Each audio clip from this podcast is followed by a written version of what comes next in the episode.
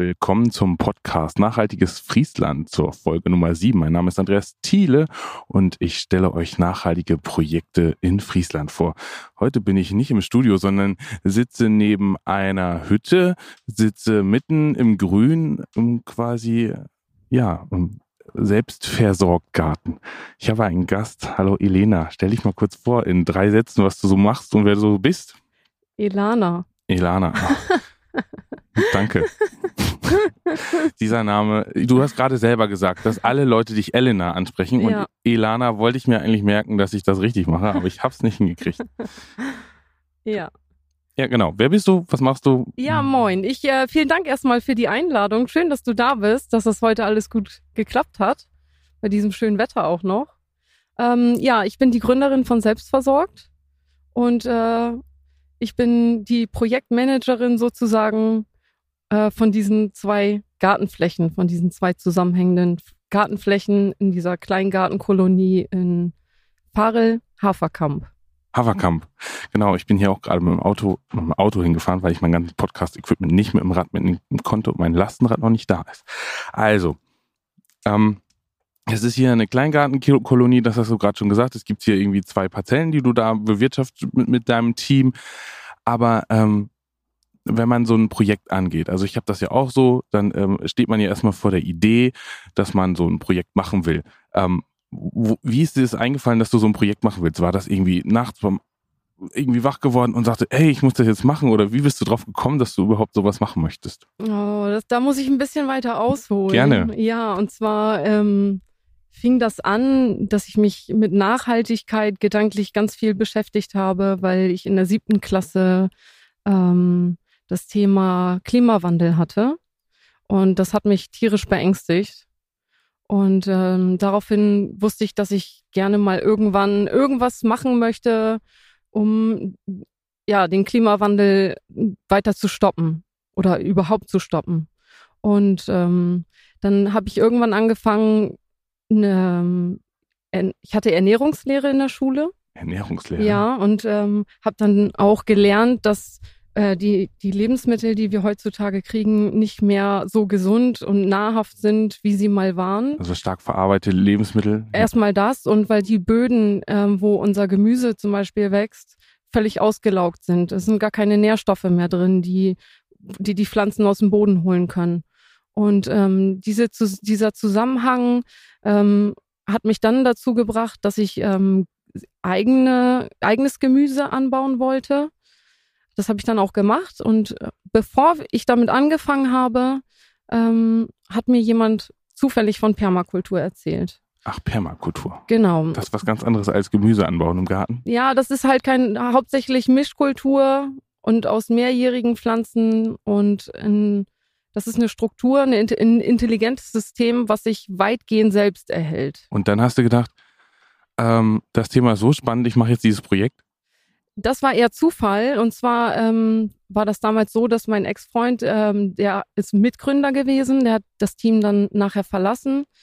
Ähm, und der hat über seinen Imkerkurs zufällig erfahren, ähm, dass dieser Wettbewerb Frieslandshelden der Heimat hier in Farel stattfindet.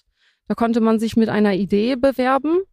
Also es ging einfach nur, das Thema war Nachhaltigkeit. Und dann wusste ich halt so, das ist meine Chance. Das ist die Chance, genau das, was ich, ähm, also Permakultur, als ich davon erfahren habe, das hat mein Lebensstil, meine Einstellung komplett wiedergespiegelt. Jetzt hatte auf einmal einen Namen und ich wusste so, das ist jetzt eine Möglichkeit, das Ganze umzusetzen in ein Projekt. Und durch diesen Wettbewerb ist dann die Idee eines Lehrgartens entstanden. Das heißt, es gab einen Wettbewerb, was muss man denn machen, um an so einem Wettbewerb dran teilnehmen? Wahrscheinlich ganz tolle Pitches machen, wo man ganz tolle Plakate malt und sagt, hey, das will ich machen und dann kann man bestimmt was gewinnen. Genau, also da waren Pitches bei, da waren super viel Challenges. Also zum Beispiel auch ähm, zu einem bestimmten Thema etwas posten und ähm, Unterstützer finden. Dann ging es darum, wer mehr Likes hat. Dann Unterschriften sammeln. Also das waren die unterschiedlichsten Aufgaben. Und dann hast du den gut abgeschnitten, den äh, oder wie ist das ausgegangen? Wir haben den ersten Platz gemacht Oh, wow. und ein Startkapital von 10.000 Euro knapp gewonnen. Wow, ich hätte mitmachen sollen. Nein, dann hätten wir ja nicht gewonnen. das glaube ich nicht. Ähm, das ist nämlich wunderschön hier. Und ähm, dann hast du gesagt, ich mache Permakultur und hast die Leute überzeugt. Was waren denn so die überzeugendsten Argumente, die du gemacht hast? Du hast gesagt, Lehrgarten willst du machen? Was waren noch so die? Die das die, Überzeugendste ist diese Vielschichtigkeit, dass das nicht nur ähm, zum Beispiel, ja, was für ein Beispiel, da waren unterschiedliche, also wirklich, wirklich tolle, tolle Projekte bei. Also einer nacheinander hat, oder eine, ein Team nacheinander hat mich so vom Hocker gehauen, weil ich überhaupt nicht damit gerechnet habe, dass so viele Jugendliche so nachhaltig engagieren. Und und wir haben überzeugt, weil es halt so vielschichtig ist. Es ist sozial, es ist ähm, Ernährung, es ist ökologisch. Also es beinhaltet ja im Grunde alles. Also es ist nicht nur ein Garten, den du machst, sondern es ist ganz viel mehr. Genau. Ah, okay. Das heißt, ähm, wo fangen wir denn mal an, wenn, wenn du sagst, es ist viel mehr? Also du sagst, wir wollen im, äh, du möchtest quasi Pflanzen großziehen in der Symbiose mit der Natur, ist das richtig? Genau. Ja, und dann am besten so in einem natürlichen Zustand, wie es auch in einem Wald passieren würde. Und dass das, dass man auf mehreren Ebenen auch ernten kann, dass man nicht nur ein Beet hat, wo man auf dem Boden erntet, sondern zum Beispiel also so einen Waldgarten errichtet, wo man wirklich von der von der Baumkrone über ähm, über Sträucher, die vor einem wachsen und an dem Boden halt, wo wo zum Beispiel Erdbeeren stehen. Also dass man wirklich auch auf mehreren Ebenen ernten kann und nicht nur einfach einen Baum stehen hat, wo drunter eine Rasenfläche beispielsweise ist. Also quasi einen dreidimensionalen Raum Ja, äh, genau. quasi so definieren vom Garten. Genau. genau. Okay, darüber habe ich noch gar nicht nachgedacht. Ich könnte ja vielleicht unter meinem Walnussbaum auch irgendwie, obwohl, Walnuss ist schwierig. ja, ist Mhm. schwierig. Ja, gerade die Walnuss. Ja, Ja, warum? da, also die haben wachstumshemmende ähm, Substanzen in den Wurzeln und da wächst so gut wie gar nichts drunter. Also wenn darunter wächst der Rasen zum Beispiel auch viel langsamer. Stimmt, du hast recht. Ja, ja, ja, ja. Ich, Ja, Das ist halt so ein, so ein Ding, so die Hobber, äh, ich bin ja kein richtiger Gärtner. Ich weiß nur, dass es irgendwie Starkzehrer und Schwachzehrer gibt und so Genau. weiter und wie man das halt irgendwie macht. Und das höchste der Gefühle, was ich im Garten anbaue, ist irgendwie Zucchini, Tomaten und eigentlich muss ich gestehen, das macht eher meine Frau als ich. Ich muss, ich muss es, muss es so gestehen. Und äh, ist es, ist es wirklich so, dass Frauen sich mehr für den Garten interessieren? Also ich äh, habe die Erfahrung gemacht, dass das so ist. Überzeug mich mal, dass ich richtiger, richtiger Gärtner werde und ähm, mehr ähm, da wa- was tue. Was, was ist so das Tolle daran, das zu machen? Was für Gefühle gibt es einem? Ähm, das Tolle daran ist, dass man das auch das Gärtnern für Faule nennt.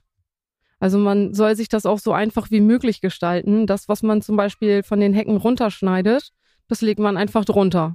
Das muss man nicht mal wegräumen, sozusagen. So, Aber wenn ich in die meisten Gärten gucke, die es, die es so gibt, da streiten sich äh, die äh, Männer halt darum, ähm, also man trifft sich halt am Wochenende am Recyclinghof, um seinen Grünschnitt wegzubringen. Ja. Da stehen dann halt quasi Kolonnen von ähm, Autos mit Anhängern, die ähm, um die Wette eifern, wer am schnellsten seinen Anhänger leer macht. Mhm. Und du sagst, das soll ich gar nicht wegbringen? Genau, das sollte im eigenen ba äh, Garten bleiben, weil dann der Kreislauf auch erhalten wird. Die Nährstoffe, die man abschneidet, werden dann den Pflanzen wieder zugeführt und bieten dann auch noch Lebensräume für, für Insekten oder für Igel, für Mäuse. Das heißt, ich darf mal, also äh, dieser, ich, wie soll ich das so, wie soll ich das sagen? Also es gibt ja halt, wenn man so durch die, durch die Landschaft fährt, sieht man ja halt quasi immer den akkuratesten Garten Ja. ohne Ende. Und das ist ja quasi das Ziel, dass ein Garten aufgeräumt ist und so weiter. Deswegen sind ja auch diese, diese Steingärten irgendwie entstanden, dass, dass die Leute, das ist alles akkurat. Die Leute haben sich selber im Griff. Und ähm, ähm, das läuft alles. Und wenn der Rasen, also freitags gibt's Leute, die mähen jeden Freitag nach, nach Arbeit äh, Rasen um 17 Uhr, genau um 17 Uhr. Und das ist also eine Routine. Und damit, damit das akkurat alles aussieht. Ähm, hier würde ich sagen, entspricht das nicht so dem typischen Bild, äh, was man so kennt. Ja, ganz genau. Also das sehen auch die meisten so und die sehen dann auch einfach nur Arbeit, Arbeit, Arbeit. Und ich sehe da einfach viel Potenzial drin. Und ähm, wir gehen ja auch ganz andere Wege, um unsere Ziele umzusetzen. Wir graben zum Beispiel überhaupt nicht um. Also um Beete vorzubereiten, muss man keinen Spaten in die Hand nehmen und ewig immer wieder in den Boden stechen und die Erde um, umgraben. Warum ist das eine schlechte Idee? Weil das sozusagen in der Permakultur mit Zerstörung einhergeht. Okay. Also man kann sich das vorstellen wie ein Hotel. Jeder weiß, wo er wohnt, welche Aufgabe er hat und wo er hingehört. Also die ganzen Mikroben und Genau. Mikroorganismen, die im Boden leben. Genau. Und wenn man umgräbt, dann stellt man das ganze Hotel einfach chaotisch auf den Kopf. Und dann weiß erstmal keiner mehr, wo er hingehört. Und diesen Zustand wieder rückgängig zu machen, dauert einfach auch eine lange Zeit. Ich glaube, ich habe ganz viel falsch gemacht. Du hast es anders gemacht. Danke, dass du das so formulierst. also ein falsch und richtig gibt es einfach gar nicht, sondern Genau. man kann es so oder so machen. Genau, genau. Gut. Ähm, jetzt habt ihr diesen, äh, äh, ja, diesen Award gewonnen, kann man Award sagen? Ja, Ja, und ähm, habt halt diese beiden Flächen in diesem Kleingartenbereich ähm, bekommen. Jetzt noch eine Frage dazu, wie viele Leute seid ihr eigentlich? Weil das ist ein Riesenareal. Ich weiß nicht, wie viele Quadratmeter sind das? 1000 sind das. 1000 Quadratmeter. Zweimal 500. Nur, nur Garten, da steht kein Haus drauf. Also eine Hütte steht drauf, wo du so ein paar Sachen lagerst. Aber ähm, wie viele Leute seid ihr so im Team? Wir sind ähm, zehn aktive Leute im Moment, wo die Leute mal mehr, mal weniger Zeit haben. Ähm, aber ich habe ein paar Leute, die regelmäßig dabei sind und bei dem ganzen Vorhaben auch kräftig mit anpacken. Das heißt, wenn ich, oh, jetzt weht der Wind gerade so ins Mikrofon. Ich warte mal. Also wir sind wirklich live draußen, ihr hört es gerade. ähm, das heißt, wenn ich, ich bin ja, ich habe ja keine Ahnung. Ne? Und wenn ich jetzt hier hinkomme und sage, ja, Permakultur, muss ich mir erstmal ein Buch kaufen, um hier dran teilzunehmen, um erstmal auf einem Level Wissensstand mit euch Profis zu sein? Oder bringt ihr mir das bei? Auf gar keinen Fall. Also ich bin ja selber auch kein Profi. Ich habe das nichts in diese Richtung studiert oder irgendwie eine Ausbildung gemacht in der Gärtnerei oder ähm, als Garten, nee, Landschafts. Gartenlandschaftsbauer? Galabauer. Genau, ja, genau. Galabauer. Genau, und ähm, das ist, äh, also ich nutze das, das heißt, glaube ich, Learning by Doing. Und äh, wenn ich was wissen möchte, gucke ich es nach und setze es dann selber um. Ansonsten haben wir auch eine professionelle Permakulturdesignerin, die das Ganze begleitet Cool. und an die wir uns wenden können. Und ansonsten, ich habe natürlich über die Jahre viel gelernt. Und viel kann ich auch schon vermitteln. Und ansonsten sind wir, ist, soll die, ist dieses ja, ansonsten ist dieses Konzept ja so gedacht, dass man in während des während der Umsetzung halt lernt, wie es funktioniert. Und ich glaube, es ist auch langfristig angelegt. Ganz ne? genau. Also man sagt auch, dass es bis zu nee, mindestens zehn Jahre dauert, bis ein Garten sich wirklich Permakultur nennen darf. Okay, das heißt, es ist ein langfristiges Pro Projekt, was auch ein bisschen Nachhaltigkeit nachspiegelt, äh, widerspiegelt. Und ich glaube, das ist auch so ein Kernding bei eurem Konzept. Äh, Du sagst, das ist nicht nur Garten, sondern das, geht, das ist viel, viel mehr. Sag Ja. mal, was das noch viel, viel mehr ist. Es ist eine komplette Lebenseinstellung und eine Lebensphilosophie, die man hat. Und das kann man auf seinen kompletten Alltag übertragen, ob es äh, in der Wirtschaft ist, in der Bildung, im Immobilienmarkt. Also das ist wirklich auf alle Bereiche übertragbar, nachhaltig zu sein und res vorhandene Ressourcen erstmal zu nutzen, anstatt loszugehen und erstmal neue Sachen zu kaufen. Es ist aber heutzutage so einfach, neue Sachen zu kaufen. Ja. Und ähm, man muss seine Komfortzone verlassen, oder?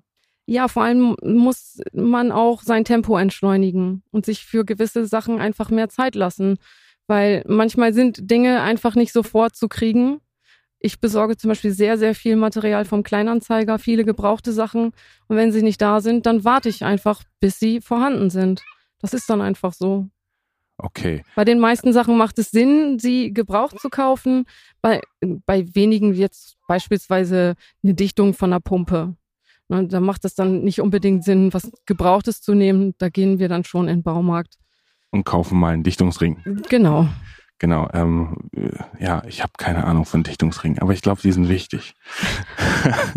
das heißt, ihr habt auch eine Pumpe hier. Habt ihr Grundwasser? Genau. Wir haben Grundwasseranschluss. Die Pumpe ist jetzt seit zwei Tagen gerade erst installiert worden.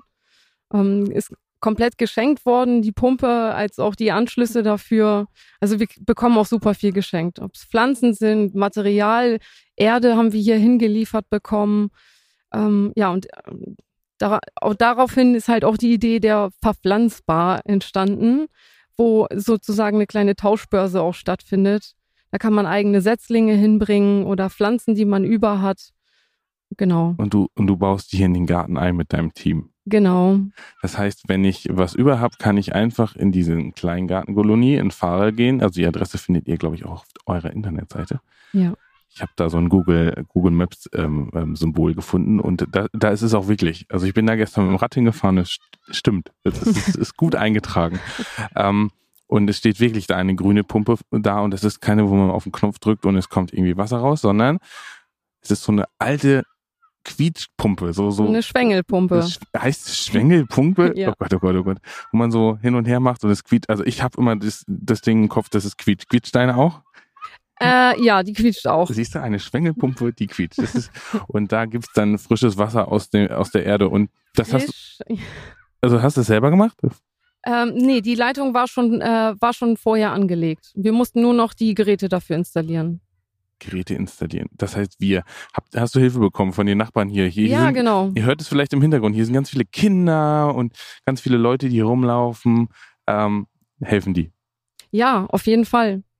Und von, also vom Nachbar kommt jetzt auch die Spende zum Beispiel von der Pumpe.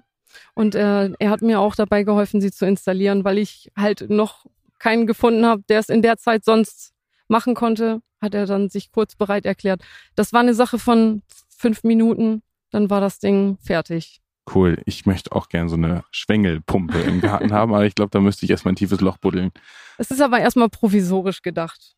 Ich hätte da gern halt ähm, einen Tisch vor, wo man die Gießkanne draufstellen kann, damit man sie nicht immer halten muss, während man pumpt. Und am besten noch mit so einem Auffangbehälter drunter, wo das Wasser, was überläuft, beispielsweise dann erstmal aufgefangen wird, damit man es auch nutzen kann. Und weil wir ja so ein Podcast sind, wo ganz tolle Leute zuhören, mache ich jetzt mal einen Aufruf. Also wenn jemand noch einen kleinen Tisch hat, mit dem man so, also ihr könnt euch, das, ich poste nachher mal ein Foto auf Instagram und dann könnt ihr sehen, wie hoch der Tisch sein muss und wie es, äh, wie es sein sollte. Den Vielleicht Tisch haben wir schon. den Tisch habt ihr schon. Ja, und schon- auch das Spülbecken. Okay, ich sag gar nichts. Also, wenn ihr euch aber trotzdem engagieren wollt und wissen, was braucht ihr denn gerade? Oh, auf jeden Fall eine Hütte, eine neue Hütte. Eine neue Hütte. Ja, Und da können sich ganz viele Hobby-Handwerker äh, mit der Makita bewaffnet und ein, in der Seitentasche des Handwerkergürtels mit tausend Spackschrauben bestimmt verwirklichen. das wäre ein Traum. Okay, da musst du, machst du wahrscheinlich mal so ein Wochenende, wo du Leute einlädst zum Hütte bauen. Auf jeden Fall. Die werden dann auch alle gut versorgt sein. Okay, also mir macht ja sowas auch immer Spaß. Vielleicht komme ich auch vorbei. Was, das wäre cool. Gut, ähm, nochmal wieder zurück zum Thema Garten. Ähm, was hast du denn schon alles eingebuddelt? Also, ähm, ja, wir versuchen darauf zu achten, nein, wir nicht wir versuchen, also wir wollen gerne hauptsächlich Sachen pflanzen, die man essen kann. Und da sind halt viele Kräuter bei ähm, und Beerenfrüchte haben wir jetzt viele. Wir haben Himbeeren geschenkt gekriegt, Erdbeeren, super viele Erdbeeren. Fast alle Erdbeeren hier aus dem Garten sind Spenden von den Nachbarn, von Teammitgliedern oder von anderen Gärtnern hier in der Kolonie. Und ja, da ist dann Pfefferminze bei, noch bei den Kräutern, Oregano. Jetzt haben wir gestern noch Rosmarin gekriegt. Thymian? Hast du Thymian? Thymian haben wir noch nicht. Hab ich im Garten. Ja, der, der fehlt uns noch. Also wenn jemand Thymian hat, hier an die Pflanzbar vorbeibringen. ja, und sonst haben wir noch Fenchel, Melisse, ähm, Waldmeister ist dabei. Dann haben wir noch Frauenmantel. Ah, Es sind wirklich schon viele Pflanzen zusammengekommen. Dann haben wir eine Spende von Kartoffeln gekriegt und Topinambur haben wir gepflanzt. Was ist das denn? Topinambur ist, äh, heißt auch Kartoffelblume. Das ist eine sehr hochwachsende, bis zu zwei Meter. Sieht ähnlich aus wie eine Sonnenblume, sage ich mal, bloß halt viel kleinere Blätter und spitzere und viel kleinere Köpfe. Die haben dann so groß, äh, so kleine gelbe, handgroße äh, Blüten mit braunen Köpfen in der Mitte. Das heißt, du läufst dann quasi einmal im Monat mit einer Spritze rum und machst den Kartoffelkäfer tot. Nee, den haben wir gar nicht hier. Aber Bis wenn, jetzt. Und ähm, darfst du denn so Spritze. darfst du Pestizide einsetzen? Nee, das ist hier generell nicht zulässig. Und was machst du dagegen? Wie kann man wie kann man so Pflanzen vor ähm, äh, Sachen schützen, die die angreifen? Ähm, bei der Sch bei Schnecken zum Beispiel. Zum Beispiel. Genau, bei Schnecken gibt es die Möglichkeit, Schafswolle um die Pflanzen in den Beeten zu verteilen, weil sie es nicht so gerne mögen, drüber zu kriechen. Bei uns hat es funktioniert. Ich habe allerdings auch schon Leute gehört, die gesagt haben, das bringt bei mir überhaupt nichts. Okay, also Schafswolle. Deswegen ist hier die ganze Schafswolle. Also ich hab, bin, laufe hier durch die Gegend und ähm, sehe halt so ein, so ein Beet und da liegt Wolle rum. Ich denke halt, hm, aus welchem Baumarkt hat sie das denn? Oder so, aber es hat einen Sinn. Also Schafswolle ist gegen, gegen, gegen Nacktschnecken. Und genau, Schnecken wenn man sie oberflächlich benutzt. Man kann sie auch als Langzeitdünger zum Beispiel mit ins, ins Pflanzloch werfen. Und äh, das fu funktioniert dann wie Hornspäne. Das ist dann Langzeitdünger für die Pflanzen. Man sollte aber darauf achten, ob es schwach oder Starkzehrer sind. Manche mögen es also überhaupt nicht. Vor allem, wenn da der Kot und Urin mit dran ist, dann könnte das auch zu scharf für die Wurzeln werden. Aha, okay. Also man muss darauf achten, ob es ein Starkzehrer ist und ein Schwachzehrer und kann dementsprechend düngen. Du hast schon gesagt, Schafswolle. Also was macht das ganze Stroh, was hier oben auf, auf dem Boden liegt? Was, was macht man damit? Das Stroh ist hauptsächlich da, um das Beikraut in Schach zu halten, damit die Pflanzen, die man erhalten möchte, auch genügend Platz haben. Beikraut ist das Umgangswort für Unkraut. Genau. Das genau. Bessere. Genau, das nennt man jetzt, nennt man das Beikraut statt Unkraut. Okay. Und ähm, genau, dann hat man auch mehrere Effekte, dass das Bodenleben darunter angeregt wird, weil halt keine offene Sandfläche vor oder Erde vorhanden ist natürlicher Wald hat ja auch niemals eine offene Erde. Das ist ein total unnatürlicher Zustand, die Erde offen zu halten. Und stattdessen kann man das dann mit, mit Mulch bedecken. Es geht nicht nur mit Heu, sondern auch mit anderen Sachen. Und das verrottet dann ja auch nach und nach, bietet Futter oder Nährstoffe für die Pflanzen als auch für die Insekten da drin. Der Boden wird lockerer und es wird Humusschicht aufgebaut. Es wird Wasser eingesp also ähm, man kann Wasser dadurch sparen, weil nicht so viel verdunstet. Also es gibt super viele tolle Effekte. Wenn du das jetzt so gerade sagst, ist ja total logisch. Aber ich habe darüber nie nachgedacht. Also es ist ja wirklich so, dass im Wald nie der Boden ähm, irgendwie frei liegt, sondern es liegen ja immer irgendwie Blätter darüber oder so. Ganz genau. Und es räumt ja auch keiner irgendwie auf. Ganz genau. Ja, dementsprechend müsste ich vielleicht doch nicht so viel haken und das Unkraut daraus ziehen, äh, Beikraut nicht, also Beikraut nicht rausziehen, so der Wind kommt gerade, sondern ich kann das einfach irgendwie bedecken und du machst das mit Heu. Was kann ich noch benutzen? Man kann Blätter nehmen, man kann Schafswolle nehmen, man kann das Schnittgut von, von den Hecken nehmen, was man regelmäßig hat. Wo kriege ich denn Schafswolle her? Schafswolle gibt's immer wieder beim Schäfer umsonst abzuholen, weil sie es nicht loswerden. In Deutschland wird es nicht verarbeitet. Sie dürfen es im Moment nicht ausschiffen. Und sie wissen halt nicht, wohin damit und was sie damit anfangen sollen. Und deswegen wird die oft verschenkt. Für die Leute, die nicht aus Friesland kommen, wir haben hier ganz viele Schafe, die stehen nämlich immer auf dem Deich und Deich, der Deich ist quasi das Sperrwerk zum zum Wasser und da laufen ganz viele Schafe rum, die den äh, Boden halt verfestigen. Und deswegen gibt es auch ganz viele Deichschäfereien. Das heißt, ich kann da einfach anrufen und sagen, ey, ich bräuchte mal 10 Kilo Schafswolle. Und dann sagen die, okay. Und kostet das was?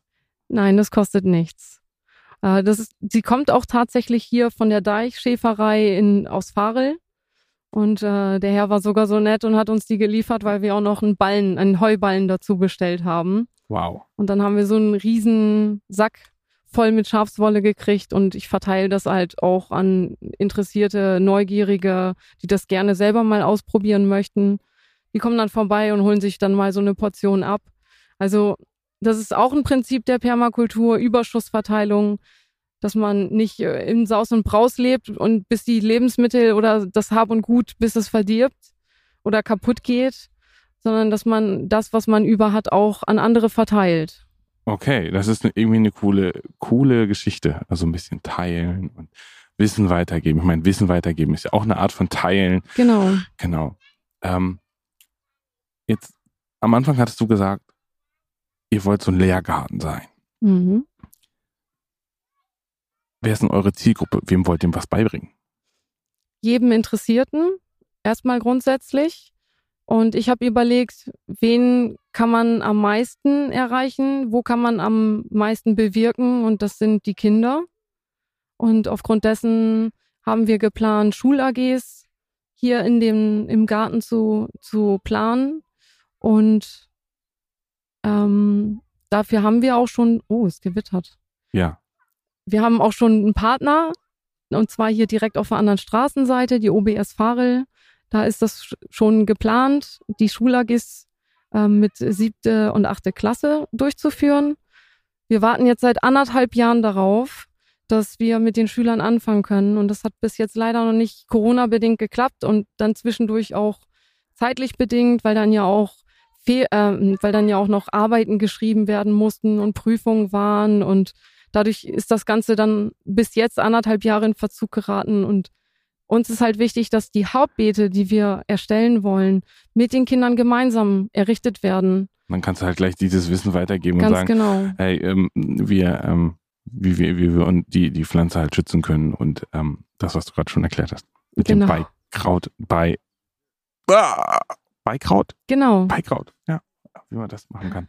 Das heißt, ähm, aber du sagst so, ah, das sollen schon so sechs, sieben Klässler sein, damit sie das ähm, kognitiv, oder sagst du auch, Kindergarten kann vorbeikommen und Auf sagen, jeden hey, Fall. Und dann auch dementsprechend altersgerecht dann das Ganze gestalten. Und dafür suchen wir zum Beispiel auch noch eine, eine pädagogische Betreuung. Erst eine Begleitung mit den Schülern und auch mit den Kindern und auch ähm, nachher eine richtige Betreuung, die das, die dann auch finanziert wird. Genau, also da fehlt uns auch noch eine Kraft. Das wird jetzt erstmal von den Lehrern übernommen und wir suchen da noch auch noch eine pädagogische Unterstützung. das heißt, du musst ganz viel Kommunikationsarbeit auch machen, wenn du das Mhm. machen willst. Ja, das Ja. ist viel Arbeit. ja, Und aber ihr im Team macht das auch zusammen, oder? das meiste mache ich. Okay. Ja. Okay. Das heißt, dein Team macht so den Garten und so und du bist hier Head of, of ähm, des Projektes und versuchst halt, das weiter nach vorne zu bringen und ähm, Interessierte hier in deinen Garten zu locken. Ja, genau, genau. Aber im Garten selbst arbeite ich auch am meisten, muss ich sagen. Okay, Ja, also brauchst du noch Unterstützung. auf jeden Fall. Das heißt, auf jeden Fall. mit welchen Leuten? Also es darf jeder dran teilnehmen. Also Ja. wenn der ähm, 40-jährige Busfahrer kann vorbeikommen oder der 60-jährige Rentner oder der 72-jährige ehemalige Fliesenleger, alle können vorbeikommen und Ganz genau. Und genauso bunt gemischt ist unsere Gruppe auch. Genauso bunt, also ist auch jede Altersklasse bei, sind manchmal bringen die Teammitglieder auch Kinder mit, dann tollen die hier rum oder helfen. Also das, äh, da, das ist, der Garten ist wirklich für jeden offen. Also möchtest du quasi eine sehr diverse Gruppe haben, wo jeder von jedem lernen kann. Ganz genau, ganz genau. Also der Garten ist auch nicht nur dafür gedacht, hier zu arbeiten und Permakultur zu lernen, sondern aktive Teammitglieder dürfen ihn auch privat nutzen. Das ähm, sind dann ja sind dann Vorteile, die man dazu, davon hat. Das heißt, Auch- ich kann mich hier hinsetzen und mal mit jemandem quatschen. Genau, auch einfach Freizeit verbringen, grillen, einfach mal Musik hören, äh, ernten. Das gehört dann ja auch dazu. Und essen darf man das auch. Ganz genau, ganz genau. Das heißt, wenn hier irgendwo gleich, wenn ich hier gleich irgendwo so eine Erdbeere noch irgendwie sehe, dann Mhm. werde ich sie mir gleich Mund drauf machen. ja, Darf ich das? natürlich. Cool. Ähm, gibt es noch so ein paar Sachen, die du den Leuten auf den Weg bringen möchtest? Oder worüber wir noch sprechen wollen? Also, ähm, gibt es so eine Me- Kernmessage, die du noch so raushauen möchtest? Ja, und zwar soll hier nicht nur Permakultur umgesetzt werden, sondern es soll im Allgemeinen ein Treffpunkt der Nachhaltigkeit werden, wo auch andere Workshops anbieten können zum Thema Nachhaltigkeit. Und da sind der Fantasie keine Grenzen gesetzt. Also da kann man alles Mögliche organisieren Also und wenn sich bewerben. Also wenn die Klimagruppe Friesische Wede hier sagt und wir wollen einen Workshop machen, wir wollen sich auf die Wiese setzen und ein paar Sachen ausdiskutieren, können die über dir Ganz genau. eine Nachricht schreiben. Genau. Genau. Ja, und wir selber wollen halt auch noch unterschiedlichste Workshops zum Thema Nachhaltigkeit anbieten. Zum Beispiel Spalier oder wie Was ist Spalier? Spal äh, Spalier ist, ähm, Ich lerne gern dazu. sind äh, Obstbäume, die man runterschneidet. Also man kennt das, dass die so an Hauswänden entlang geschnitten sind und auch flach gehalten werden. Mhm. Macht man zum Beispiel auch oft mit Weintrauben, dass die dann so spaliermäßig äh, gebunden sind. Okay, ja. Mhm. Und also sowas wollen wir zum Beispiel oder Veredelung von Obstbäumen. Äh, wie schneide ich richtig Obstbäume und wann? Also aus diesen ganzen Dingen, wie errichte ich ein Hochbeet, ein Hügelbeet? Das sind alles Themen, woraus man Workshops gestalten könnte. Veredelung ist, glaube ich, wenn ich jetzt in meinem Laien-Gärtnerwissen äh, bin, nehme ich mir eine Mutterpflanze und setze noch irgend Pfropfen heißt es. Weißt es? Weiß ich nicht, ob man das so nennt. Das kann sein. Man setzt da noch irgendwas drauf. Man setzt einen Zweig daran und das verwächst miteinander und dadurch veredelt, ja, weil. Also könnte ich mir theoretisch einen Apfelbaum bauen mit fünf genau, unterschiedlichen Äpfeln. Ganz genau. Cool. Ich glaube, ich nehme an dem Der Vereinsvorsitzende hat das. Ein super schicker Baum. Jeder Ast hat seine eigenen Früchte. Ich, er hat da, glaube ich, fünf verschiedene Apfelsorten dran. Wahnsinn. Total super. Ähm, das heißt, du kriegst auch sonst so ein bisschen Unterstützung. Das heißt, du hast irgendwas von Agenda erzählt und, äh, glaube ich, oder im Vorgespräch war das? Ich weiß das nicht genau. Das war im Vorgespräch. Das heißt, die haben dich so ein bisschen unterstützt? Ja, die sind unser, unser Trägerverein. Die sind äh, diejenigen, die auch äh, beim, beim Wettbewerb von Anfang an dabei waren und das Ganze mit unterstützen. Äh, sie koordinieren unsere Termine. Dann arbeiten wir auch ganz eng mit der Freiwilligenagentur zusammen, die uns auch Leute vermitteln. Dann machen die Werbung für uns und ähm, organisieren, äh, nicht organisieren, sondern informieren uns über Veranstaltungen. Also da werden wir wirklich tatkräftig unterstützt. Oder wenn ich einfach mal einen Rat brauche, wenn ich nicht weiter weiß oder wenn ich nicht weiß, wie ich etwas ähm, wie ich ein Problem löse. Dann wende ich mich an die mhm. und dann kriege ich sofort Unterstützung und weiß genau, was ich tun muss. Das ist mega. Wie ja. können die Leute denn mit dir in Kontakt treten oder mit eurem Team? Es gibt meine Handynummer online. Man kann mir eine Postkarte schicken. Da auf der Website ist auch meine, meine sozusagen das Büro, ist ja mein Zuhause. Äh, da kann man, mir kann, mir kann mir einen Brief schreiben, eine E-Mail. Man kann mich über Facebook erreichen, über Instagram, über die Website selbst. Also es gibt wirklich viele Möglichkeiten, um uns zu erreichen. Cool. Dankeschön. Elena. Elana. Elana. Ich krieg's nicht hin. Ich krieg's nicht hin. Also fange ich nochmal an. Dankeschön, Elana. Gerne. Für, für, dieses mega tolle Interview. Ich hoffe, du findest noch ganz viele Mitstreiter und ich glaube, ich komme hier nochmal vorbei mit meiner Familie und guck mal, ob ich hier noch ein paar Erdbeeren klauen kann. Super gerne. Ich möchte mich auch, auch im Namen des Teams bedanken, dass wir das heute so, ja, dass, dass wir das heute so umsetzen konnten. Cool. Vielen Dank. Also vielleicht muss ich nochmal dazu sagen, ich war jetzt irgendwie drei, äh, drei Wochen im Off und habe keine Podcast-Folge rausgehauen. Ich war ein bisschen äh, beschäftigt und ähm, manchmal ähm, schafft man das nicht so richtig. Ähm, aber es gibt schon zwei, drei neue Folgen, die sind in Planung, also bleibt dran. Ähm, vielleicht kann ich noch was teasern, dass wir bald mit einem ähm, einem tollen Menschen sprechen werden. Da muss ich extra nach Sylt fahren, um über, über ähm, Deichbau und Klimaschutz an den Küsten sprechen können und was passiert, wenn das Wasser ein bisschen steigt und was man da machen kann und ob wir hier noch überhaupt wohnen bleiben, wo wir gerade wohnen oder was wir tun müssen, damit wir hier noch weiterhin wohnen bleiben können. Also bleibt dran, bleibt gespannt und es wird zwar noch ein paar Wochen dauern, aber ähm, vielen Dank fürs Zuhören. Ciao.